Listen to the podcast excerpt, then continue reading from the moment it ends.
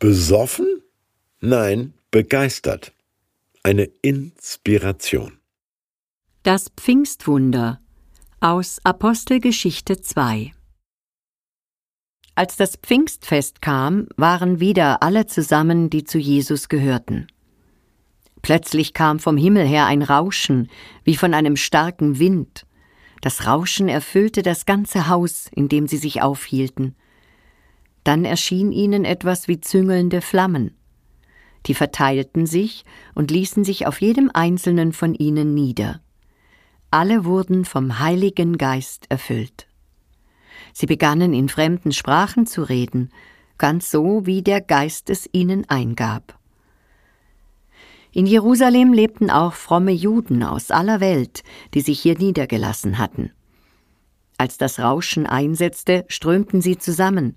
Sie waren verstört, denn jeder hörte sie in seiner eigenen Sprache reden. Erstaunt und verwundert sagten sie Sind das nicht alles Leute aus Galiläa, die hier reden?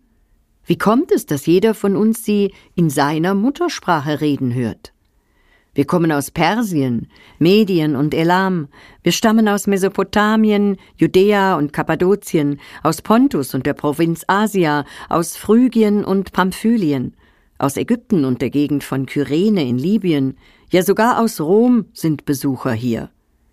Wir sind Juden von Geburt an, aber auch Fremde, die zum jüdischen Glauben übergetreten sind. Auch Kreter und Araber sind dabei. Wir alle hören diese Leute in unseren eigenen Sprachen erzählen, was Gott Großes getan hat. Erstaunt und ratlos sagte einer zum anderen Was hat das wohl zu bedeuten? Wieder andere spotteten. Die haben zu viel süßen Wein getrunken.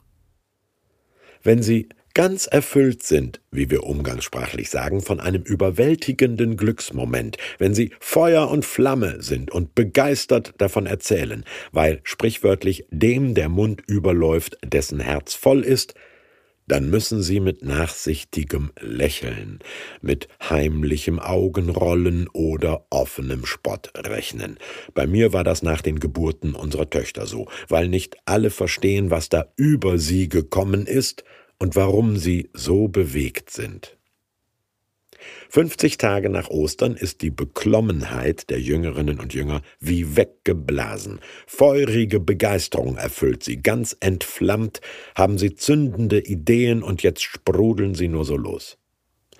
Die hebräisch Ruach genannte Geistkraft Gottes, der griechisch als Pneuma und lateinisch Spiritus bezeichnete Hauch, der Atem, der Geist erfüllt sie, eine Inspiration im Wortsinnen. Aber statt kopfschüttelndem Unverständnis gibt's erstauntes Verstehen bei allen, die das miterleben, ohne Langenscheid und Übersetzungs-App. Bitte nachzählen.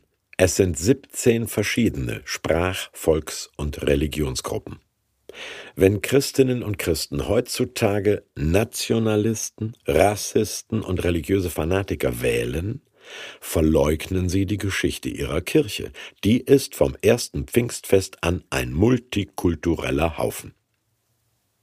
Fast 400 Mal ist in der Bibel vom Geist Gottes die Rede, in Sprachbildern wie Wind, Feuer, Taube, fließendes Wasser und so weiter. Meist in weiblicher Grammatik, weshalb die Vorbehalte gegen den Heiligen Geist denjenigen Vorbehalten gegen Frauen ähneln. Zu emotional, zu sehr Bauch statt Kopf gesteuert etc weil wir Europäer seit der Aufklärung den Geist lieber als Denke verorten.